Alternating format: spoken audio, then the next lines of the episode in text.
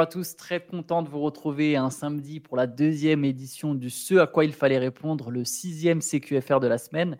Cette fois-ci, je suis rejoint par Shai. La première avait été avec Théo. La Shai, tu vas le baptême du feu, le mailbag, la réponse à toutes les questions que, que, nos auditeurs peuvent se poser sur la NBA. Alors toutes, euh, c'est à voir si on arrive à y répondre à toutes.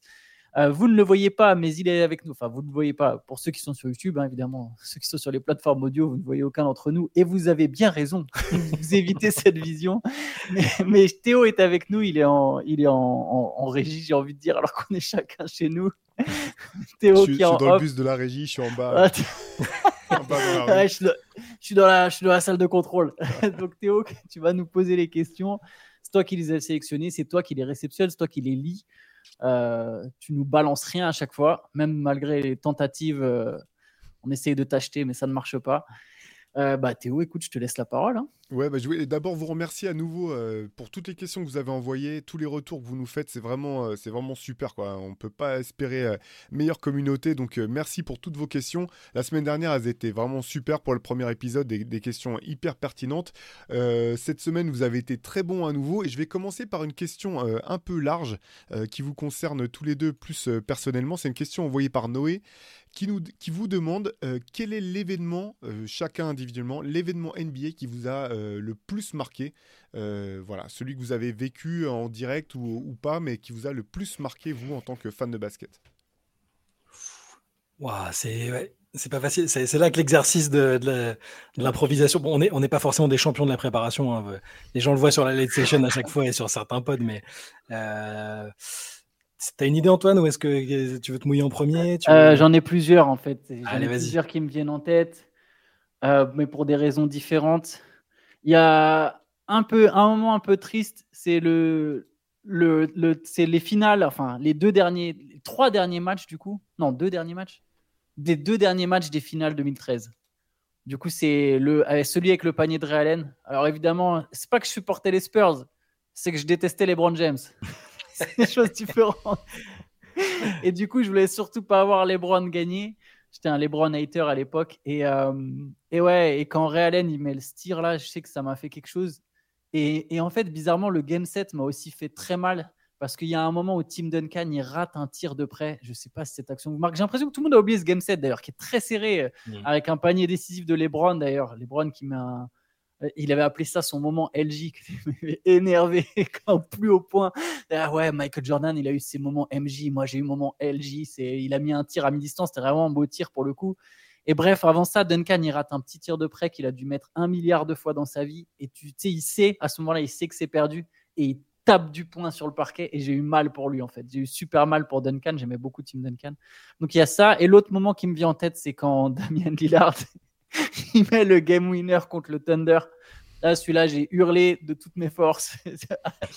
allez, allez, vas-y, ciao, En plus, j'aimais bien le Thunder. C'était vraiment pas contre OKC mais c'était le moment Lillard, tu vois, le moment DL, du coup, le, plus, euh, le, plus, marquant. Après, j'en ai d'autres. Hein. Là, c'est juste des plus récents qui me sont venus en tête. J'aurais pu te citer le Game 7 des Blazers contre les Lakers. Alors, je ne l'ai pas vu en direct, mais je l'ai vu sans regarder, sans connaître le résultat. J'étais petit, hein, mais ça m'a pareil, ça m'avait déchiré le cœur. J'étais pour les Blazers et je détestais Shaq et Kobe. Et ce, ce match-là m'avait fait mal. Et autre truc, je le cite dernier parce qu'il est, il est marrant, je trouve. J'aurais pu t'en citer de Derrick Rose, mais il y a un match des Bulls qui m'a vachement marqué. C'est un premier tour de playoff contre les Nets avec Ned Robinson qui met genre 24 points dans un carton.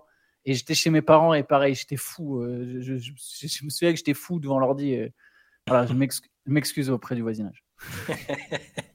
Alors, c'est pas facile de, entre choisir un moment précis, euh, type un panier, ou choisir une série, une finale ou quoi.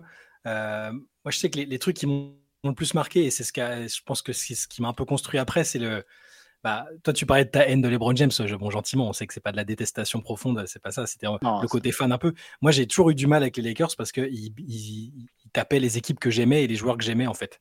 Et du coup, j'étais un peu traumatisé par les défaites, euh, euh, bah, les défaites des Nets et des Sixers contre les Lakers de Kobe et Shaq. Et, euh, et, alors, si c'est un moment en particulier, alors là pour le coup, c'est un moment positif de ces séries-là. Le, je sais pas pourquoi le, cross, le, le Iverson qui, qui taffe Tyron Lou et qui, lui passe par-dessus là. Je sais pas, alors je regardais le match en direct pour le coup et ça m'a vraiment marqué, tu vois. Et après, sur les, sur les moments précis, Alors c'était sur des cassettes, c'était pas en direct, mais le, c'était un truc un peu fondateur. L'année où j'ai commencé à suivre l'NBA, comme je, l'avais déjà raconté avec, mon cousin qui me passait les cassettes avec Orlando, bah, le match où Nick Anderson il rate ses lancers francs pour Orlando, ça m'a. Je m'en rappelle bien, je me rappelle des images de d'où j'étais. J'étais petit, hein, mais je me, rappelle bien. Et euh, ouais. Et euh, dernier petit truc peut-être, parce que c'est plus récent et que du coup c'est plus facile, je pense, de, l'évoquer. Le titre des Mavs, je pense que c'est un de mm. ceux que j'ai préféré dans tout, dans le côté un peu outsider. Euh, toute leur campagne en fait d'outsider, l'adversaire qui bat évidemment parce que c'était une super team. voilà, voilà, sur les sur les moments un peu comme ça, c'est un peu large. Parfois ça peut être des paniers, des actions, des trucs comme ça, mais moi ce serait plus des ouais des séries ou des, des matchs. Allez, super, j'enchaîne avec une autre question. Il y a aussi un, petit aspect personnel parce que c'est Erwan qui habite à Munich et qui euh, souhaite à Antoine euh, la bienvenue, euh, la bienvenue en Allemagne. Et alors voilà, je, vous pose sa question. Et il, il, vous demande comment est-ce que vous expliquez Comment est-ce que vous expliquez la différence de hype entre Wemby ou Chet par rapport à celle de Porzingis, qui au final est immense aussi, a une palette offensive et défensive vraiment pas dégueu. Euh, il s'est fait surnommer la licorne, mais on n'a pas parlé de lui comme d'un potentiel game changer pour la ligue entière. Comment expliquez-vous cette différence de hype? À, petite, euh, le, truc qui me vient à l'esprit en premier, c'est qu'il y avait moins de, vidéos, c'était moins, il était moins médiatisé parce qu'il jouait en, jouait en Espagne. Il y avait moins de, trucs euh, de, depuis le plus jeune âge on se disait ah non mais lui il va tout casser. Enfin c'est arrivé un peu euh, c'est sur sa dernière saison en fait, hein, sur sa dernière saison en Espagne et quand on a commencé à avoir des vidéos, on se dit bon bah il a le profil de mec très grand qui peut euh, qui peut changer un peu le jeu, s'imbriquer dans un truc très très moderne. Mais euh, peut-être le fait qu'il vienne de que ce soit un laiton, je sais pas par exemple, qu'il soit ni français, enfin ni ni américain. Mais il y avait il y avait quand même il y a une petite hype quand même. Hein. À un moment je trouve que ça on, s'est dit c'est une licorne. Le fait que très tôt on se dise que ça puisse être une licorne, même avec les, les huées euh, des fans d'Enix qui de toute façon euh, que ce soit euh, une superstar, une future superstar ou leur grand-mère qui soit draftée, ils vont la, ils vont siffler hein, le jour de la draft. Tu sais, que c'est obligatoire. mais moi je l'explique par un mix de bah, quand il a été drafté, il y avait déjà Twitter, les réseaux sociaux, tout ça, hein, mais peut-être un peu moins il avait moins de highlights à proprement parler. C'est comme je veux dire, c'est comme Yanis Antetokounmpo, personne n'avait vu de vidéo, de trucs. Peut-être qu'on se serait dit ah ouais, il y a quand même un truc de fou. Moi, je pense que c'est un peu, un peu dû à ça la différence de, hype qu'il y a. Moi, je suis d'accord avec toi et je vais rajouter aussi, je pense que surtout si on se concentre sur l'aspect changer le jeu de, la question, il y avait aussi moins de talent. Enfin, c'est pas pas forcément moins de talent, mais moins de capacité à changer le jeu. C'est-à-dire que Porzingis, effectivement, c'était un grand avec une palette diversifiée, capable de shooter, etc. Tu peux dire, bah, ok, c'est un peu l'intérieur du futur, mais il ne sait pas faire autant de choses que Wembanyama. C'est pas aussi. Genre, mmh. Wembanyama est plus mobile, plus grand. Euh, tu sais, tu as, un mix euh, d'aptitude physique et de qualité technique qui font que pour Wembanyama, tu peux vraiment te dire, ah, mais il y a vraiment moyen qu'il change le jeu. Tu as Porzingis, le côté intérieur du futur c'est un peu toujours de la même manière que dont tu hype les jeunes qui arrivent avec des qualités un peu particulières. Mais je pense que si tu es honnête, au moment où Porzingis il est drafté, tu sais qu'il va pas non plus mener une révolution NBA. Wembanyama, mm. on ne sait pas s'il va la mener, mais il a le potentiel et les aptitudes. Et tu te dis, ah oui, mais c'est vraiment possible. Il fait des trucs que tu n'as jamais vu sur un terrain. Porzingis, c'est pas que tu les as jamais vus, c'est que tu as vu Dirk le faire, peut-être un peu différemment, tu vois, euh, euh, peut-être avec un petit truc en plus, mais c'est pas de l'inédit complet. Wembanyama, j'ai l'impression que c'est de l'inédit complet depuis très longtemps en plus, tu l'as, tu l'as souligné. Hein. Wembanyama, c'est un, en France, je crois, à 12 ans ou 14 ans, on entendait déjà, parler. c'était, c'était, c'est, incomparable. Et même aux États-Unis, il est arrivé quand même assez tôt. Je me souviens qu'à 16 ans, il y a cette espèce de 1 contre 1 où il taffe, euh, où il taffe Rudy Gobert. Enfin, il taffe Rudy Gobert façon de parler. Hein. Donc pour Wembanyama et pour Holmgren, je pense que Holmgren, il y a le côté US, hein, tout simplement, c'est tout bête, hein, mais Holmgren, ça vient de leur circuit. Euh, il... y a des vidéos de lui depuis le, depuis le lycée vidéos les, vidéos du camp avec Stephen Curry où, il, où il fait un peu le malin, il réussit des trucs. Donc il, y, a, ça aussi. Et lui aussi a bah, peut-être plus de talent euh, de base que ton argument est bon, je pense, sur, sur Porzingis. Peut-être plus de talent visible, le côté maniement du ballon qu'on n'a pas tout de suite vu chez Porzingis qui était plus sur le shoot. C'était très axé sur le shoot quand même. Shoot plus défense. Holmgren, il y a, voilà, le, handle et tout est quand même, euh, est quand même très solide d'entrée. Et je ne suis pas convaincu d'ailleurs qu'Holmgren va changer le jeu. Je pense que ça deviendra.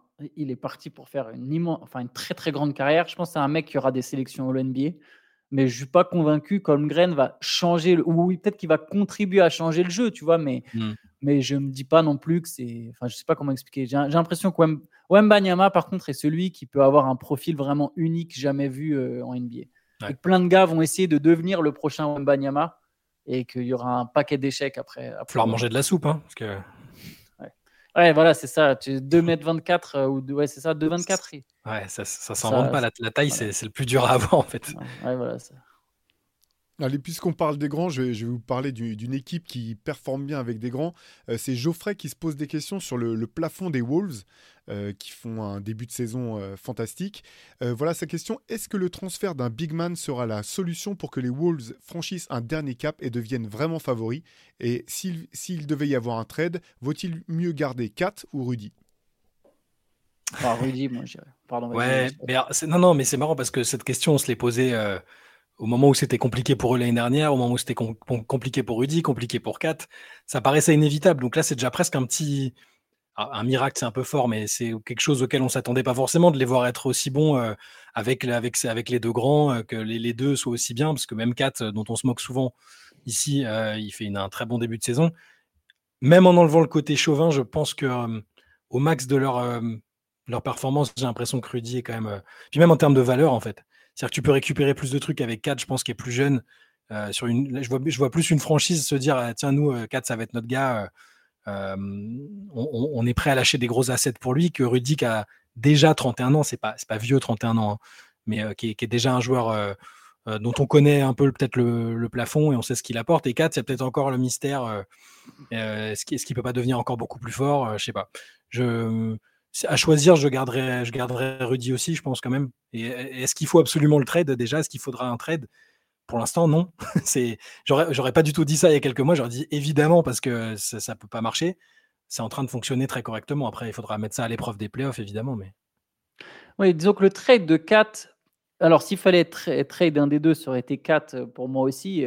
Non pas qu'il est moins talentueux. Hein. Kat est, très, est un basketteur très talentueux, mais voilà, parce que si tu veux gagner des matchs, euh, euh, disons que Kat Edwards, je pense que c'est une équipe qui, qui, a un plafond. Il a parlé de plafond, Geoffrey, donc je vais rester sur cette notion de plafond. Je pense que c'est une équipe qui a un plafond assez moyen malgré le talent de ses stars, alors que Rudy te donne une assise défensive euh, si tu as un très gros scoreur et un mec qui révolutionne ta défense comme Rudy, tu as a priori un plafond un peu plus élevé selon ce que tu ajoutes autour. Maintenant, là, il parle d'un trade. Donc, est-ce que tu trades un des deux pour passer un cap? Est-ce que c'est ce qui peut t'aider à passer un cap? Je suis pas sûr. Le trade de 4 pour plein d'assets, c'est intéressant quand ton équipe elle est middle et du coup de te dire bon comme ça on récupère un peu de flexibilité, on récupère d'autres joueurs, on a une équipe, on garde une équipe correcte avec Rudy Edwards et puis on a des pics et on voit plus tard ce que ça donne. Mais là si tu veux passer un cap en transfert en 4, ça veut dire que tu récupères une autre star en échange. Parce que si tu perds ton ton deuxième meilleur scoreur pour des role players, les Timberwolves seront moins forts que ce qu'ils le sont aujourd'hui. Aujourd'hui, 4 fonctionne très bien. Les Timberwolves ont besoin de 4 quand même parce que c'est un mec qui te rapporte 20 points par match. Euh, il accepte bien son rôle de deuxième option si tu perds 4 et que tu récupères 3 role-players, je pense que Minnesota est moins armé pour faire un run que en gardant 4. Donc il faudrait un trade où tu sépares 4 pour une autre star. Je suis pas sûr qu'il y en ait un sur le marché. Je pense que le plafond des Wolves, il dépend pour l'instant maintenant bah, de la progression de Anthony Edwards. Anthony Edwards, est-ce que Anthony Edwards, ça peut devenir un des 5 meilleurs joueurs de la ligue? Il n'en est pas là aujourd'hui. C'est un très bon joueur, c'est une superstar, mais c'est pas un des 5 meilleurs joueurs de la ligue. Euh, est-ce qu'il a ça en lui? Est-ce qu'il a ça en lui au niveau du jeu, mais aussi au niveau de la rigueur, au niveau du mental, etc. S'il a tout ça en lui, il est là le plafond des Wolves. Euh, T'imagines, si Edward, il devient bah ouais, un, mec qui est candidat au MVP chaque saison, bah, Minnesota, par définition, sera candidat au titre chaque saison. Et pour ce qui est du plafond de 4, enfin de, de 4 en lui-même, je pense que depuis qu'il est là, ils ont fait deux campagnes de playoffs, je crois, à chaque fois deux, deux premiers tours. À chaque fois, il a été pas bon. Alors, c'était à chaque fois la première option, le franchise player je suis curieux de le voir sur, euh, avec un rôle un peu plus. Alors en retrait, c'est peut-être un grand mot parce qu'il va être très impliqué offensivement notamment, mais il, a, des choses à prouver avant. Enfin, dire s'il fait une belle campagne de playoff là cette année, je me dirais qu'ils ont peut-être pas besoin de trader. Euh, si, tout, le monde fonctionne bien ensemble, si tout le monde accepte qu'Edwards est le franchise player, que Kat est un, un numéro 1 bis génial en attaque et qui doit progresser dans d'autres aspects, hein, et Crudy, c'est une défense à lui tout seul ça peut fonctionner en fait. J'ai, enfin, j'ai, envie d'être optimiste pour eux. C'est, on n'est pas pour tout bouleverser à chaque fois. C'est juste que par le passé, l'année dernière, c'était très compliqué. Ça, ça fonctionnait pas bien. Regarde, je, vais faire du révisionnisme. T'imagines l'année où Ali Burton il est transféré de Sacramento à Indiana?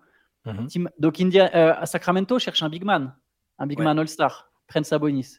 Imagine les Timberwolves cette année-là, ils envoient 4 contre Ali Burton et après ils font le trade de Gobert. Et donc maintenant ton équipe c'est Ali Burton, Edwards, Gobert. Tu la vois gagner le titre? Là, là, tu te dis il y, a, une équipe de contenders. Ouais, contender, elle a gagné le titre, c'est autre chose, mais parce qu'on connaît même pas encore le. Même pour Ali Burton, dont on, dit euh, que du bien euh, ces derniers jours, euh, il faut aussi le voir dans, dans le contexte de playoff, parce que Kat, il a fait des saisons merveilleuses hein, individuellement, qui l'ont poussé à, à dire qu'il était le meilleur big man, shooter, tout ça, enfin voilà, tout, tout, ce qui après lui a été reproché, mais c'est tellement, c'est un cliché de dire ça, mais c'est tellement, les playoffs et la saison régulière n'ont rien à voir, et Kat est un joueur presque pénalisant en playoff jusque-là. Ali Burton, je pense pas que je pense qu'il va être très bon en playoff aussi, hein, mais pour ça que, ah oui, j'aurais bien, aimé, si tu me dis est-ce que j'aurais bien aimé voir cette équipe-là, ouais, ça aurait, c'est du fantasme, hein, c'est, ça aurait eu de la gueule, c'est sûr, mais hum, attendons de savoir ce que, ce que par exemple, et même ce que Kat vaut vraiment sur une campagne de playoff euh, dans, ce rôle-là maintenant aujourd'hui. Allez, puisqu'on parlait de, trade, je vais vous poser une question qui nous a été envoyée par The Dude, qui a envoyé plusieurs questions mais je vais, je vais commencer par celle-ci, on verra si on a le, le temps, l'occasion d'en poser d'autres de, The Dude. Euh, euh, concernant Zach Lavine, je trouve le traitement médiatique autour de lui assez dur et j'ai l'impression qu'on parle d'un joueur lambda.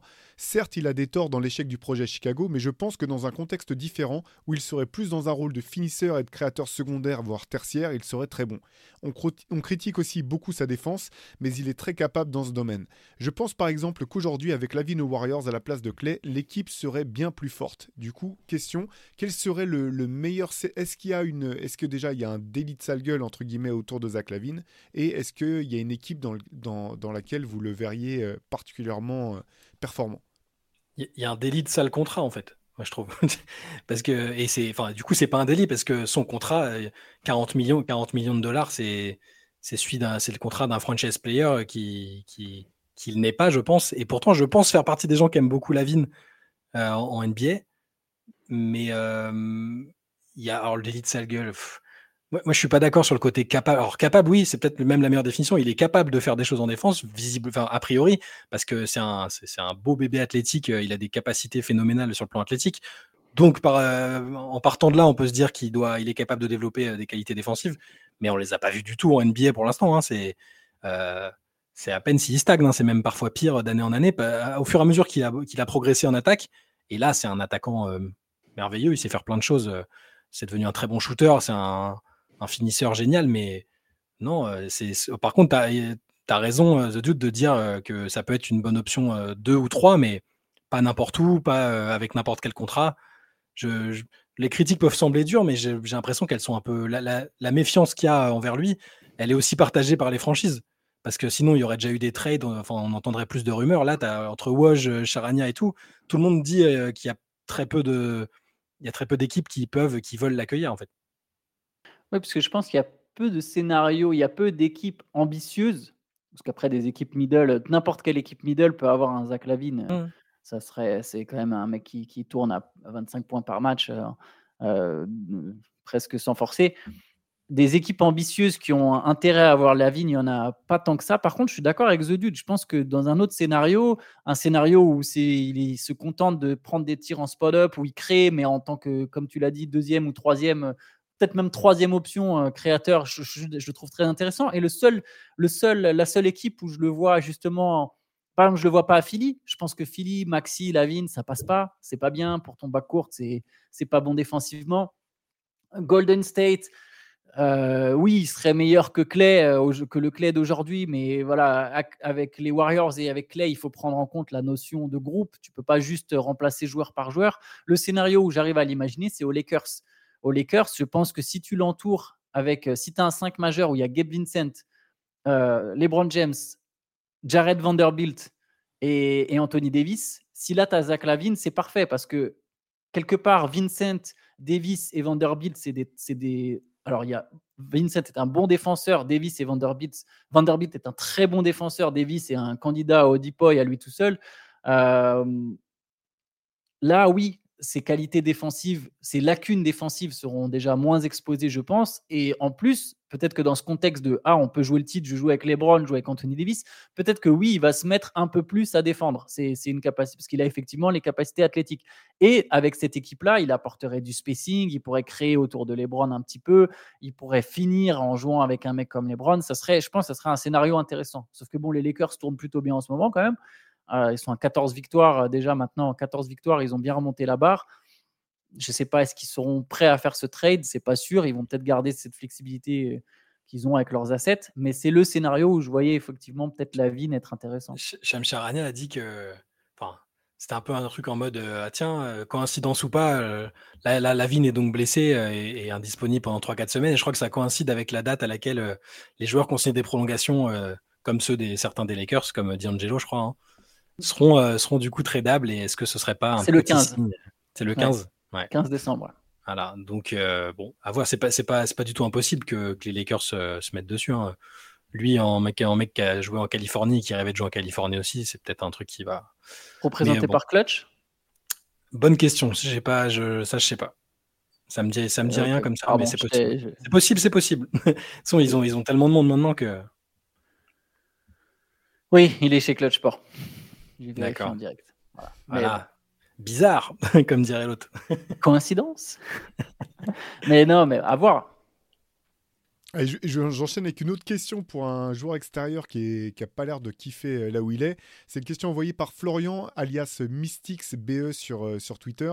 Euh, lui aussi, comme The Dude, qui nous, il nous a envoyé plusieurs questions. Je vais vous commencer par celle-ci qui concerne Evan Fournier. dans le cas, on l'espère, d'un futur buyout d'Evan Fournier et dans l'optique des Jeux Olympiques l'été prochain, quelle serait la destination la plus profitable pour lui? Un contender NBA avec le risque de faibles minutes, même s'il obtient un vrai rôle, ou un retour en Europe où il pourrait sans doute aspirer à un rôle de premier plan. Euh, il précise, on se doute que son envie serait de rester aux États-Unis, mais, mais en, essayant de garder à l'esprit le contexte sportif et le fait de vouloir prendre du rythme et de la compétition en vue des Jeux Olympiques, c'est pour ça qu'il pose la question d'un retour potentiel en Europe. Mmh. Vas-y Antoine, hein, si tu veux te Alors, bah, moi, je pense, euh, euh, je, je, comprends la question, elle, effectivement, elle est pertinente, mais je pense que euh, je vois ce que, ce que, ce que, ce que veut dire du coup Florian.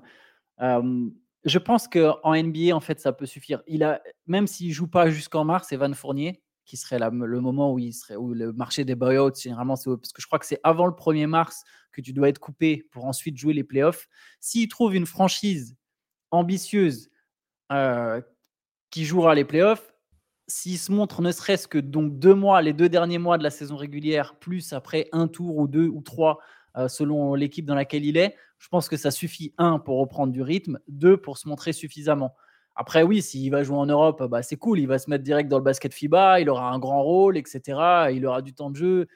Mais bon, est-ce que c'est déjà, c'est sans doute pas ce qu'il veut pour sa carrière et puis, je pense qu'il a largement le niveau NBA. là, aujourd'hui, je ne peux pas croire qu'Evan Fournier ne joue pas 20, 20, à 25 minutes chaque soir aux Bucks, par exemple. Euh, aux Bucks, au minimum, il joue 20 à 25 minutes chaque soir. Il se montre, il, il, se met dans le rythme, il joue dans une très bonne équipe, il joue du basket très intense. Euh, les playoffs NBA, il n'y a pas d'équivalent dans le monde. Donc, euh, s'il joue ça avec les Bucks, c'est parfait pour les Jeux Olympiques. Donc, voilà, pour l'équipe, moi, je le, je le, verrais bien à Milwaukee. Ouais, Milwaukee, après, il y en a d'autres. Euh, je pense qu'à l'ouest, tu peux toujours trouver aussi, il y a plein d'équipes, n'importe, en fait, j'irais presque n'importe même le Thunder, tu vois, n'importe quelle équipe ambitieuse, les, Timberwolves, qui tu veux, n'importe quelle équipe ambitieuse pourrait avoir un mec comme lui en sortie de banc. Moi, je vais aller plus loin, enfin, plus loin, c'est pas plus loin, mais euh, ce serait très bien. Le meilleur scénario pour lui, c'est une équipe ambitieuse où il a un petit peu de temps de jeu parce que ça reste un, du coup du basket compétitif euh, et, c'est bien en, en, vue des JO. Mais là, moi, j'en suis à me dire que n'importe où où il aura du temps de jeu, où il peut enchaîner les matchs, être dans un contexte où il sait qu'il va jouer et pas s'échauffer pour rien, n'importe quel contexte, même une équipe qui ne joue absolument rien, franchement, peut-être que lui, il le voit pas comme ça, mais n'importe quel euh, Détroit, Charlotte, peu importe, juste là où il peut enchaîner les matchs et les minutes, ne serait-ce que ouais, 15-20 minutes, ce serait déjà. Parce que sinon, moi, je, pense au scénario. Euh, après, il y aura le scénario catastrophe se produira pas, je pense, parce que si à buyout il trouvera en NBA, euh, le retour en Europe, je l'imagine pas, mais il faut juste du temps de jeu parce qu'on peut pas. Qu'un des meilleurs joueurs de l'équipe de France, un des joueurs les plus importants, euh, débarque au JO euh, après une deuxième saison blanche ou, presque. c'est pas possible et ça, ça, pose des questions sur la dynamique, la hiérarchie, ça pose trop de questions. Et c'est un scénario qu'il faut absolument éviter. Et je, bah, je pense qu'il sera évité, hein, mais moi, je ne serais même pas aussi exigeant qu'un contender, juste du temps de jeu, donc n'importe où, en fait. Allez, on enchaîne avec une autre question pour toi, Shai. Une question envoyée par. Enfin, pour, pour toi, Shai, mais pour, pour Antoine aussi, bien sûr. Elle est envoyée par Régis. la question, elle est relative aux Grizzlies de Shai comme ça que c'est ah, dans la question. Donc c'est ah, pour ça que c'est toi qui vas te la prendre. Ah, la propagande a fonctionné. C'est clair. Antoine a réussi, euh, bravo. Chaque actionnaire minoritaire, bien sûr, des Memphis Grizzlies avec, euh, et GM, et GM. Et GM, exactement, avec Justin Timberlake. Euh, suite aux blessures et suspensions et au départ catastrophique de Memphis, est-ce que ce ne serait pas plus malin, entre guillemets, pour eux de faire une croix sur cette saison pour viser un top 3 de la prochaine draft et récupérer un jeune talent, à l'image des Spurs lors de la draft de Duncan? Ils ont, une ils ont une excellente excuse pour finir bas et plutôt que d'essayer de lutter pour faire le play-in et de se sortir en play-off, euh, de toute façon, ils n'ont pas un effectif pour gagner un titre vu la densité de la conférence Ouest cette année, selon mon opinion, bien évidemment c'est un scénario envisagé de toute façon. Et, en fait, envisagé, mais il, s'impose à eux-mêmes le scénario pour l'instant. Euh, les, les, résultats sont pas bons. Euh, euh, il, devrait, il devrait être un peu meilleur, même sans Jamorant, même sans Steven Adams, même avec les blessures. Tu as une base qui, normalement, devrait faire que tu es un tout petit peu plus haut, je, pense. À mon avis, ils vont, ils vont peu importe s'ils devraient ou pas, mais ils vont, ils vont essayer de redevenir compétitifs et de se placer un peu plus haut, plus près des places euh, pour le play-in. Le retour de Jamorant, pour eux, même en termes d'image de, marque, de communication, tout ça, ça va être un vrai test et je les imagine pas dire euh, bah, soit enfin ne, pas exploiter son, retour et essayer d'en faire une belle histoire, enfin, ou en tout cas une histoire, un truc qui prouve qu'ils auront tiré des leçons, lui comme eux. Euh, moi, j'ai pas envie qu'ils tankent tout de suite, non. Si à mi-saison, c'est, le, bilan est toujours désastreux, qu'ils ont encore des blessés, qu'avec Morand ça marche moins bien, oui, là, il faudra peut-être envisager ça. Euh, bah, de, ne pas jouer le, de ne pas essayer de jouer le play-in, mais je pense, en étant trop optimiste peut-être, qu'il y a encore moyen. Les places du play-in sont pas si loin. Euh, Jamorant revient dans une dizaine de jours, si je dis pas de bêtises. Euh, il y a d'autres équipes qui vont lâcher prise un moment, je pense aussi, et sur une série de victoires, c'est pas exclure. C'est une équipe qui a une base, un très bon coach. C'est pas. En tout cas, je pense qu'il est trop tôt pour se dire maintenant qu'il faut tanker. Il y a des équipes qui sont déjà parties sur ce mode-là et qui seront impossibles à rattraper. Je veux dire, des trois, ça va, ça va être très compliqué de les rattraper sur le bilan si tu veux tanker à fond, mais il sera aussi encore temps à mi-saison peut-être de, bah, de, lâcher prise et de, se dire que c'est pas mal d'avoir un, fort pic à la prochaine, à la prochaine draft. Déjà, avant de répondre, je, tenais que souvent je me moque de toi sur, sur ta, foi, ta foi en, Memphis, mais par contre, c'est vrai que le play-in, c'est pas exclure. Je, je pense qu'ils seront un peu justes, mais Jamorant, il revient dans 5 matchs les Grizzlies. Euh, en fait, ça aurait marché. Le j'ai oublié le nom de celui qui a posé la question. Ça aurait marché si Morant il avait pris 50 matchs. Mais là, il revient.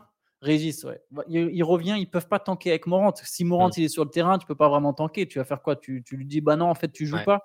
Et s'il y a Morant, Bain, Jackson, tu as quand même trois bons joueurs. Il y a Marcus Smart. Tu peux pas vraiment tanker. Les...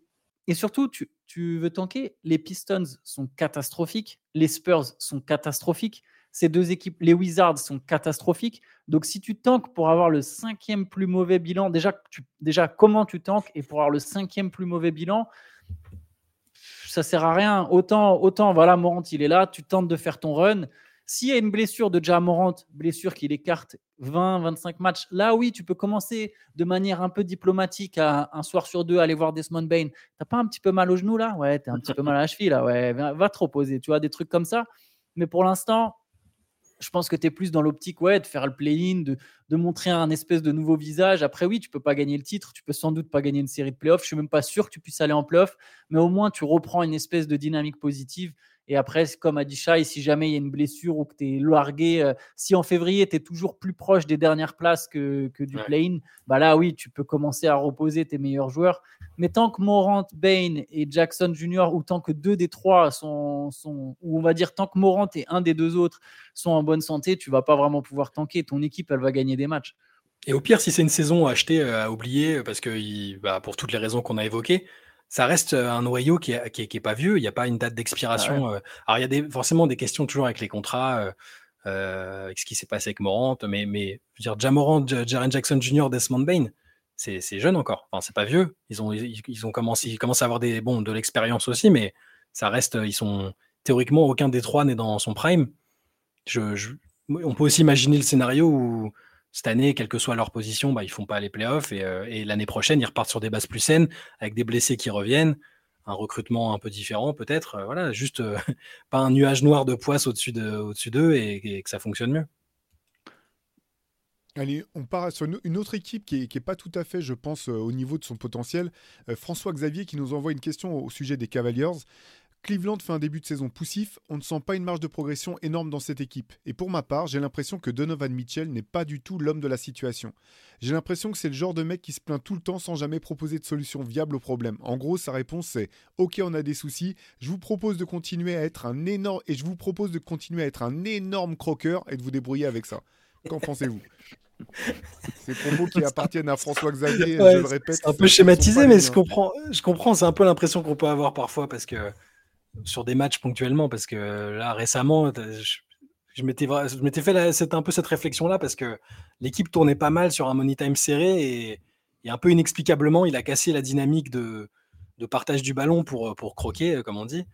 Euh, je me demande juste toujours si c'est si, l'endroit où il a vraiment envie d'être et s'il si, il s'envisage pas ailleurs euh, c'est peut-être ça. Après c'est peut-être poussé un peu loin de dire que c'est pas c'est pas forcément le le responsable du fait qu'ils soient un petit peu poussifs pour l'instant. Hein.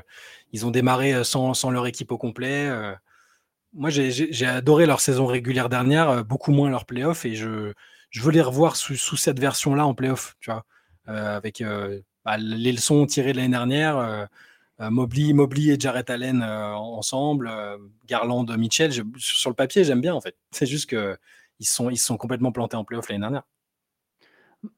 Déjà, ça va mieux quand même à Cleveland faut savoir que ça va mieux quand même. Mmh. Ils sont en train de relever la barre, ça joue quand même nettement mieux. Darius Garland prend du rythme, etc. Euh, Mobley sera, je pense, jamais une première option offensive. Je, le dis dès maintenant. Je, de toute façon, je pense depuis le début, plus ou moins. Mais par contre, ça, ça n'empêche qu'il fait des progrès en attaque et que c'est un excellent joueur. Il y a quand même une très bonne équipe et elle tourne mieux. Et je pense qu'elle ira en playoff sans trop de difficultés. J'ai quand même l'impression qu'elle est un peu au-dessus de la mêlée du milieu de tableau. Il y a un milieu de tableau euh, très dense à l'Est. J'ai l'impression que Cleveland est quand même un peu au-dessus de New York, d'Atlanta, Brooklyn, etc. C'est quand même une équipe qui marche mieux. Mitchell, euh, on arrive doucement, mais on s'en rapproche, au moment où tout le monde va se rendre compte que tu ne peux pas construire ton équipe avec Mitchell en première option. Tu vois, c'est comme tout. regarde, je prends un joueur ultra fort, ultra respecté, Pogazol. Joueur que j'adore au demeurant. Pogazol, à un moment en NBA, il est très fort, mais tu réalises que. Alors, c'est différent parce qu'ils n'ont pas du tout les mêmes caractéristiques que Mitchell. Je parle que sur le talent. Là. Je ne suis pas sur la personnalité, je ne suis pas sur, euh, sur ce qu'ils font sur le terrain. Mais à un moment, Pogazol, tu te dis, bah, si vraiment tu veux gagner, bah, c'est ta deuxième option, tu vois. C'est mmh. la deuxième option de Kobe Bryant. Bah, direct, s'il n'y a pas Pogazol, Kobe ne va pas chercher ces deux autres titres. Mais après, c'est encore différent parce que Pogazol, il y a eu de la défense, il y a du playmaking. C'est pas le même style de joueur. Mais c'est juste pour dire sur le statut, la hiérarchie. Mitchell, pour l'instant, depuis le jazz, on en fait un franchise player je pense que Mitchell, il a un plafond en tant que franchise player qui fait que ton équipe, elle ne peut pas aller trop loin. Donc en fait, les Cavaliers, ils peuvent progresser, il peut, y avoir Garland, Mobley, etc. Mais, on dit souvent que c'est la tête du serpent qui porte le reste. Euh, si la tête du serpent, euh, à un moment, si tu joues une série euh, où en face, le meilleur joueur sur le terrain, c'est LeBron James, bah, Donovan Mitchell, il peut montrer des limites, tu vois. Et, je pense que Donovan Mitchell est pas le franchise player qui peut t'emmener jusqu'à, euh, je sais pas, finale de conférence. Ils l'ont jamais fait avec le Jazz, si je dis pas de bêtises. Ils sont pas allés, euh, sont pas allés en finale de euh, conf. Ils ont fait deuxième tour à chaque fois. Je pense que c'est pareil. Voilà, au Cavs, ils ont fait premier tour. Je pense qu'en fait, Mitchell, c'est pas un joueur qui peut t'emmener jusqu'en finale de conférence en tant que première option. Et je pense qu'on va de toute façon basculer sur le moment de sa carrière où il va être associé à une autre star et où du coup ses qualités de finisseur et scoreur, bah, finalement, c'est ce qu'on lui demandera. Tu vois, on lui demandera pas de rendre les autres meilleurs. On va juste lui dire, bah, de toute façon, tu es là pour scorer. C'est Jokic ou un tel qui est en train de les, rendre les autres meilleurs. Tu vois. Voilà, donc là, mais, mais ça n'empêche que cette équipe, avec Garland qui progresse, avec Garland qui, justement qui a du playmaking, avec euh, Evan Mobley qui ce qu'il apporte en défense et sa progression en attaque, c'est quand même une équipe qui, qui est plutôt intéressante. Juste que j'ai dû, je, je tu vois, je peux pas ce truc de ah c'est la future équipe à l'est. J'ai l'impression que chaque année on nous donne une nouvelle équipe qui serait la future équipe euh, de sa conférence. si, si, elle a pas, si cette équipe en question, elle n'a pas un joueur qui est vraiment amené à devenir un des 6-7 meilleurs joueurs du monde, bah, je ne peux pas dire, tu vois, je peux pas. je, bah, ça, c'est la, question qu'on, c'est la question qu'on se posait avec, euh, avec euh, Evan Mobley à un moment. On se disait, est-ce que s'il débloque un peu son attaque, s'il est un peu plus alimenté. Je croyais déjà pas. Ouais, je sais que tu croyais déjà pas. Moi, j'attendais quand même parce que je trouvais que son, son attaque n'était pas catastrophique. Enfin, ses qualités offensives. Mais il progresse en attaque d'ailleurs. Il progresse et, et, je le trouvais tellement haut défensivement que c'était pas inimaginable de, de l'envisager comme l'un des 10 meilleurs joueurs de la ligue dans quelques années. Là, euh, c'est un peu bon, c'est plus discret, mais effectivement, il continue de progresser. Et pour Mitchell, bah, même enfin, au Jazz, je pensais déjà pas que c'était un franchise player euh, qui pouvait t'emmener très très loin. Alors, si c'était bien lui le franchise player à Utah, euh, ils ont quand même fait euh, des, sacrées saisons régulières, quelques petites campagnes de playoffs où on pouvait se dire qu'il se passerait quelque chose après. Mais moi, j'ai bien aimé sa saison dernière, en fait, alors que c'est un joueur que je porte pas spécialement dans mon cœur. Je trouvais qu'il avait été bien.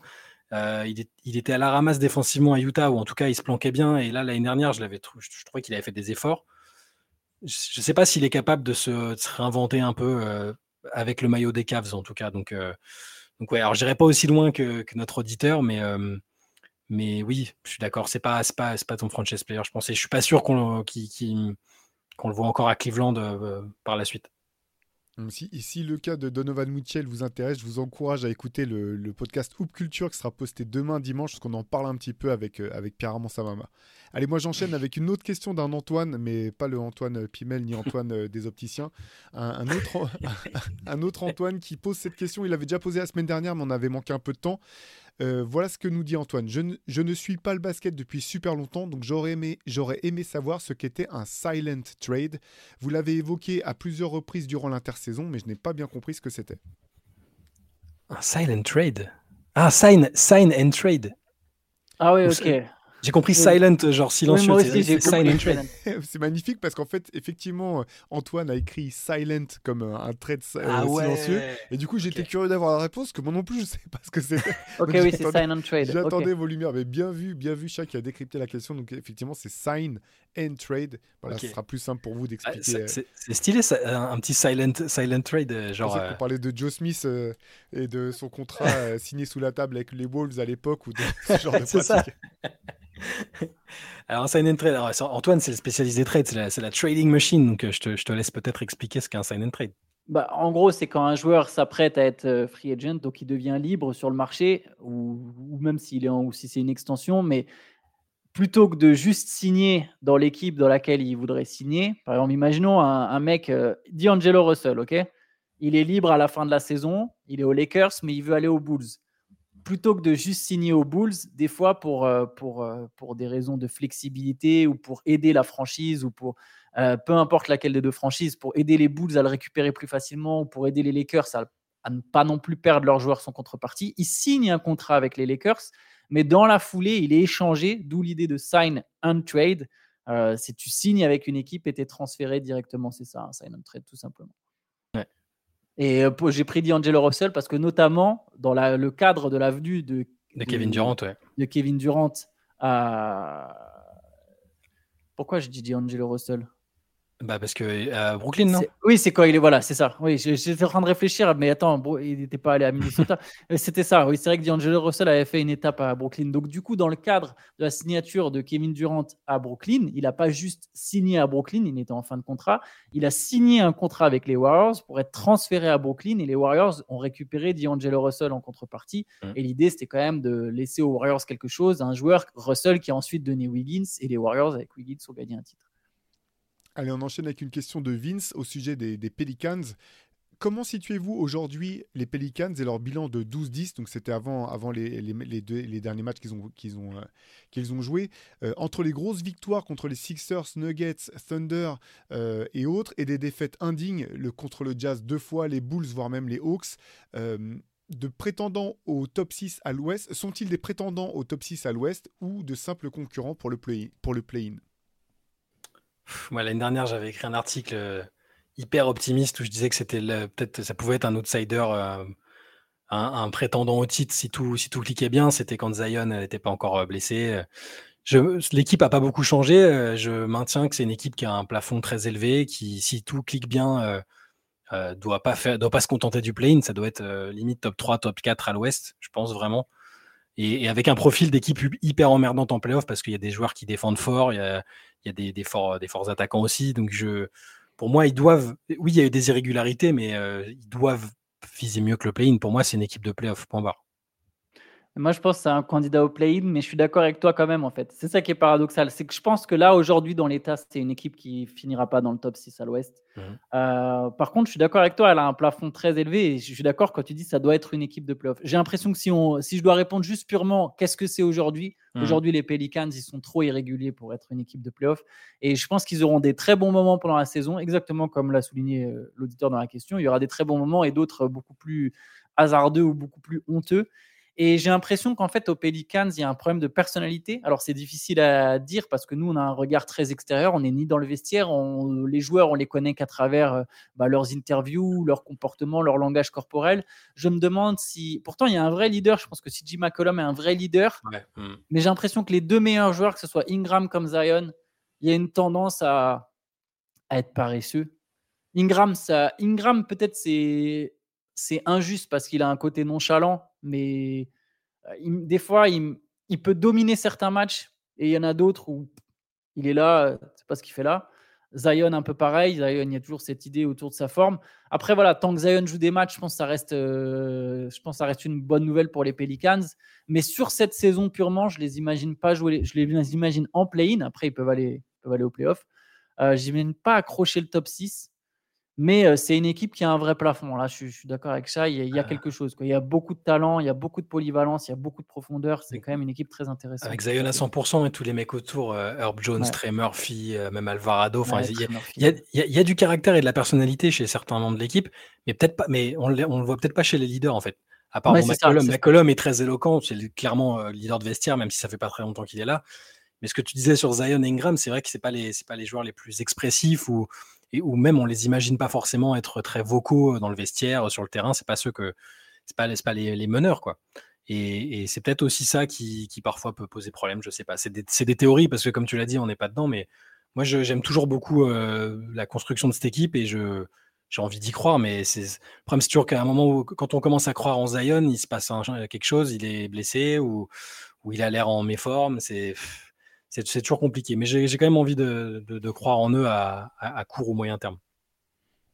J'enchaîne avec la question envoyée par Emmanuel qui concerne l'une des équipes les plus, euh, les, une des équipes préférées du CQFR. Euh, donc question pour Charlie Antoine. Vous êtes nommé GM des Pistons et ou des Wizards aujourd'hui. Qu'est-ce que vous faites pour tenter de, faire, de les faire remonter au classement? Et bien évidemment pour les Wizards, interdiction de violenter Jordan Poole. interdiction de violenter Jordan Poole. Voilà, c'est. C'était ta seule option, c'est ça, Chaya voulu. non, mais c'est les, Wizards font partie des équipes qui n'ont pas de. On, ne voit pas de jeunes franchise players euh, très identifiés, identifiables sur lesquels tu peux t'appuyer euh, pour l'avenir. Donc c'est un peu le, c'est un peu le souci. Détroit, on pensait que c'est qu'il tenait euh, ce joueur-là avec Kate Cunningham. Il est dans un dans une période de creux qui est compliquée et qui laisse pas penser que ce sera ce joueur-là. Donc j'ai envie de dire que tout est ouvert en fait. Il faut, il faut presque rien s'interdire en l'état, à part, bah, ça peut paraître, ça peut passer pour du chauvinisme, mais Bilal Koulibaly, c'est un des rares rayons de soleil chez les Wizards. Peut-être un joueur comme ça, essayer de l'épargner, mais sinon tout est envisageable, je pense. Hein. Et même pour les Pistons, c'est presque pareil, parce que tant que tu vois pas les saisons de tanking, on le dit tout le temps, il y a le tanking, il y a tanking et tanking, quoi. Comme chasseur et mauvais chasseur, tu as le tanking où, tu, où il se passe des choses, où tu sais qu'il va qu'il y, a un axe de progression, un style de jeu, une identité. Et là, Détroit et Washington, c'est pas le cas. Donc moi, j'ai pas d'idée miracle pour l'instant. C'est plus euh, à dire euh, euh, envisager tout quoi. personne n'est à épargner quasiment. Moi, si je suis le GM de l'une des, des équipes, je sais pas si j'ai envie de gagner parce que du coup, tu me dis, il nous dit, je suis voilà, t'es GM, qu'est-ce que tu fais pour absolument remonter la pente? Mais je suis pas sûr que j'en ai envie, notamment si je suis le GM des Wizards j'ai absolument pas envie de remonter la pente, j'ai envie d'être nul. Et très sincèrement, et je, parce que mais c'est vrai, tu vois, j'ai mmh. j'ai envie d'être mauvais parce que de toute façon, j'ai pas de base pour mon futur à l'heure actuelle. Je, si je, peux transférer certains de mes jeunes et ou de mes pics pour faire venir des vétérans qui vont me faire gagner quelques matchs, mais c'est pas du tout mon objectif. Ça, ça va marcher 3, 2, 3 ans et après, je vais retomber dans l'anonymat. Donc moi, si je suis le GM des Wizards, non, je veux, je veux deux années où je récupère deux fois un pic dans le top 3 et j'essaye de bien drafter. Mon objectif, il est là. Là, si je suis le GM des Wizards, je regarde même plus, enfin si je regarde les matchs de Washington, mais tu vois, je me casse même plus la tête. Je me concentre déjà sur tous les matchs universitaires, tous les matchs de lycée, tous les matchs européens et je, veux, et je vais me chercher mes deux pépites. Et mon idée, c'est de drafter bien deux années de suite pour récupérer les deux gars qui seront la base de mon projet dans les années à venir. Et dans l'équipe actuelle, le seul que je peux associer à mon projet, c'est Bilal Koulibaly. Kuzma, le jour où une équipe m'envoie une pelletée d'assets pour aller le chercher, je leur, je leur donne volontiers Kyle Kuzma. Pareil pour Jordan Poole. Là où je suis d'accord avec toi, c'est que je pense que tout est envisageable. Je pense qu'il n'y a aucun joueur qui est intransférable sauf Bilal Koulibaly. Et encore, c'est même pas Bilal ne sera pas le centre de l'équipe. C'est juste qu'il a 19 ans et qu'il est prometteur et qu'il a le profil d'un mec qui va très bien s'intégrer avec tes futures stars. Bilal ne mm. sera pas ta future star. Mais encore une fois, moi, je vise deux pics dans le top 3. draft 2024, draft 2025. Je veux deux fois un pic dans le top 3, donc je veux perdre. Pour Détroit, Detroit, c'est vrai que, bon, pour le coup, normalement, les Pistons sont censés arriver à un stade où tu es plus censé passer par là. Tu as déjà eu tes pics. Tu as eu le cinquième choix, tu as eu Jaden Ivy. Tu as eu le cinquième choix, tu as eu Ozar Thompson. Tu as eu le premier choix avec Ed Cunningham. Euh, tu as drafté Jalen Duren. Tu as drafté Killian Hayes dans le top 10 aussi. Normalement, tu avais déjà eu ta, dose de pics.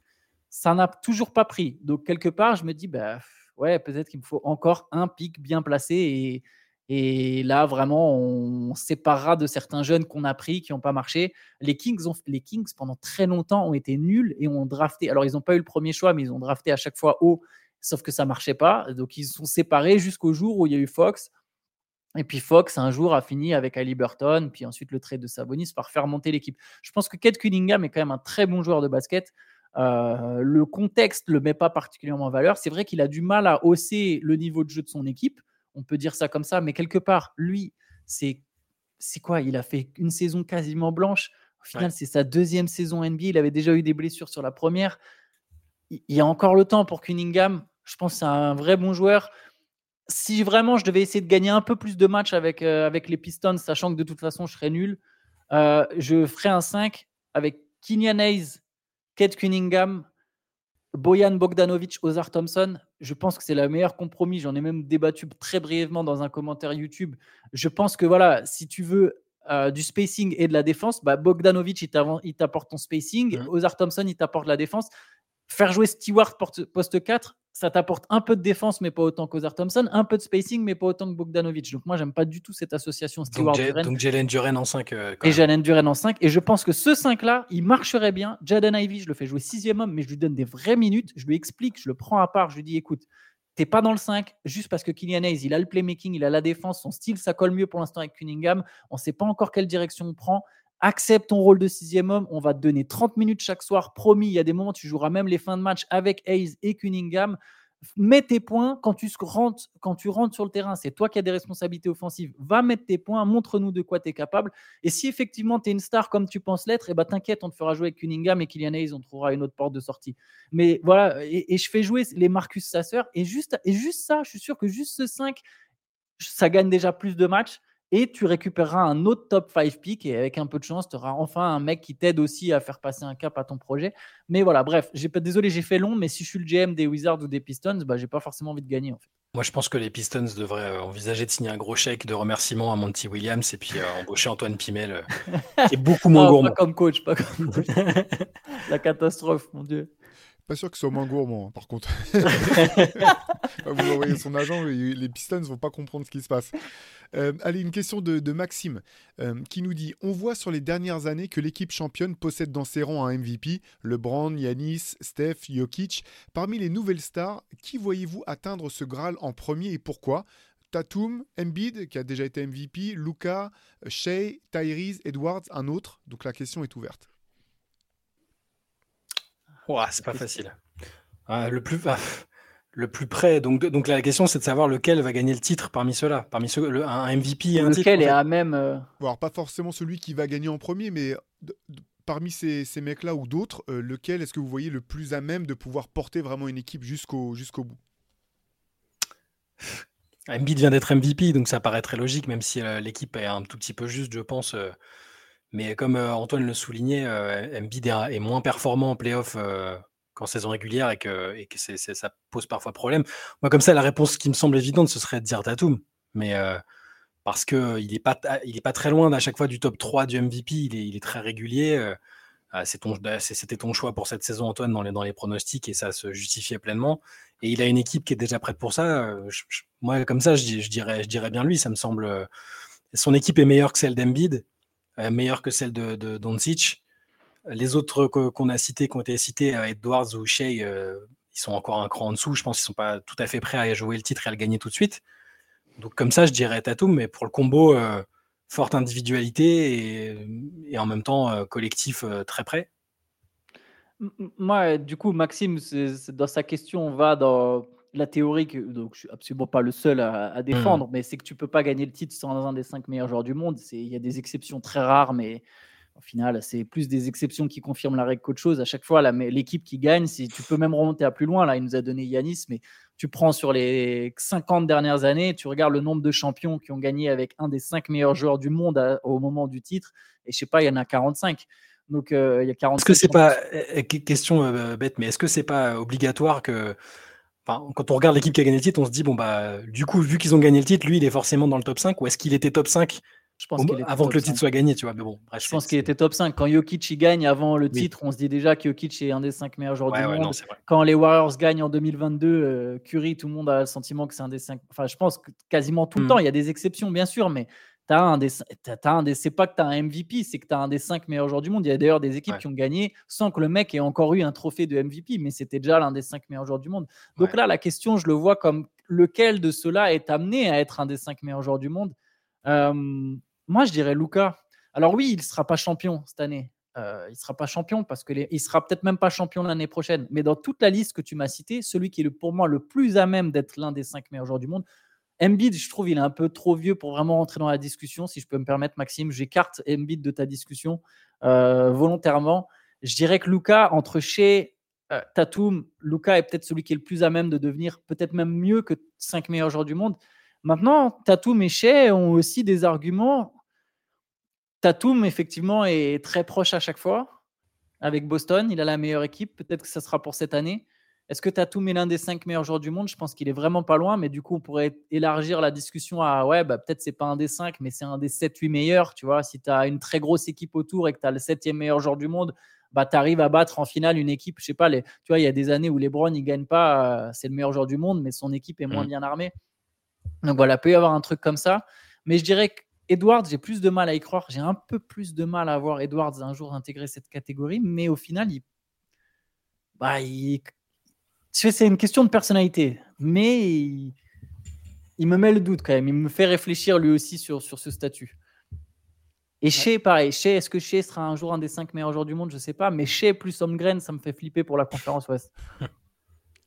Allez, j'enchaîne avec une question particulièrement technique. Je vous avais prévenu un petit peu en off oh avant, avant, qu'on prenne, euh, qu'on enregistre le, podcast, le CQFR de samedi. Donc c'est une question envoyée par Arnaud qui a vraiment essayé de vous coincer dans une, dans une rue sombre pour vous tabasser avec une batte de baseball.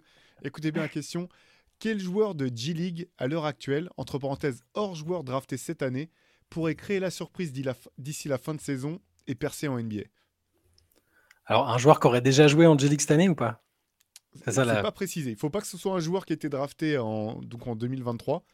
Mais parmi les joueurs de G-League actuels, est-ce que vous voyez un candidat, un mec qui pourrait être en NBA et percer? Moi, j'ai envie de, de, croire que ça va être un mec euh, que le Miami va sortir encore nulle part, euh, non drafté, qui a, qui a, fait un bout de saison en, en G-League, tu sais, les, les, types qui ont fait jouer un peu au début.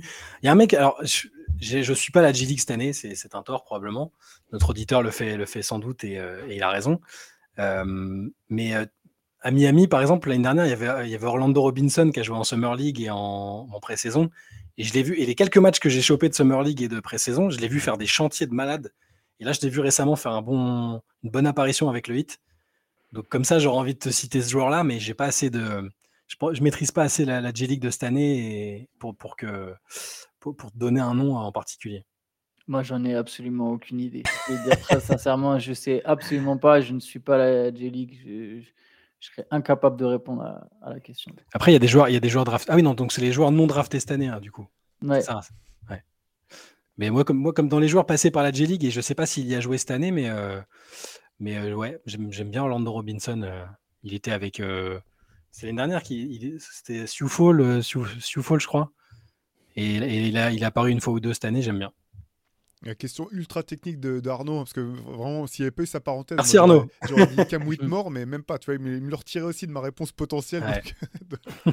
Donc, voilà, si vous voulez vous tabasser euh, Chai et Antoine avec des questions euh, impossibles à répondre, n'hésitez pas à nous envoyer ça à cqfr.rivers.gmail.com. Allez, pour, pour euh, refermer un petit peu, on a eu pas mal de questions au sujet des Warriors. Euh, voilà, donc vraiment des questions intéressantes, mais comme c'est vrai qu'on en a déjà parlé dans le CQFR du samedi dernier et dans le podcast de, lundi, euh, je ne les ai pas forcément toutes, euh, toutes gardées. J'en ai gardé une quand même de Alika Villedmont qui demande un duel entre le Stephen Curry d'aujourd'hui et le Stephen Curry double MVP de saison régulière, qui gagne? Hmm.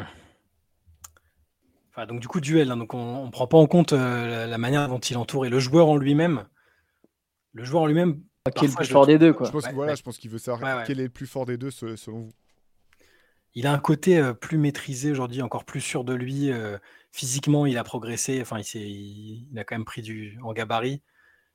Alors, on le voit peut-être pas parce que les Warriors, euh, depuis leur titre, là, sont, sont moins impressionnants, mais j'ai l'impression qu'il a presque jamais été aussi fort que, l'année dernière, je pense.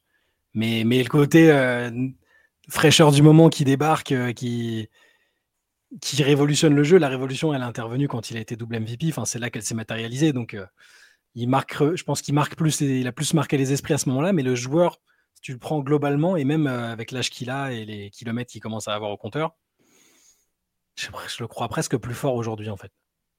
Ouais, moi aussi. Celui d'aujourd'hui, je pense qu'en fait, euh, en tant qu'homme, tu finis jamais vraiment de progresser, sauf pour le sport. Évidemment, il y a un moment où tes aptitudes physiques euh, commence à trop te, te, laisser tomber.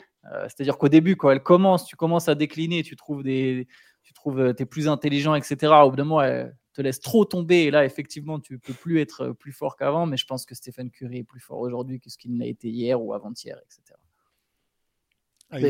ouais, vas-y, vas-y, pardon. Non, je réfléchissais, j'allais dire de la même manière que le LeBron de 2018 est sans doute plus fort que celui de 2013, qui était pourtant ah, exceptionnellement fort. 2013, il est costaud quand même.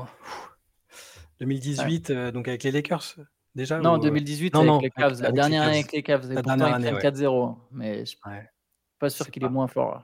Ouais. Allez, pour finir, une question pour euh, satisfaire notre auditoire international, parce que voilà, Rivers Basket Session, les questions et, euh, des lecteurs, des auditeurs, on sait qu'il y en a un peu partout. Je repose une deuxième question de Florian, donc euh, aka Mystics BE sur, sur, Twitter. pour contenter votre audience belge, si, si, je suis sûr que je ne suis pas tout seul, nous dit-il.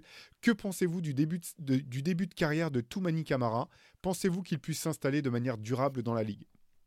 Eh ben ouais, ben tout, on, l'avait, oui, on l'avait suivi un peu. On se dit, un Belge qui est drafté, tout c'est cool. Mais vu que là où il avait été drafté, euh, et donc il, était parti, donc il était drafté par Phoenix et parti à Portland après.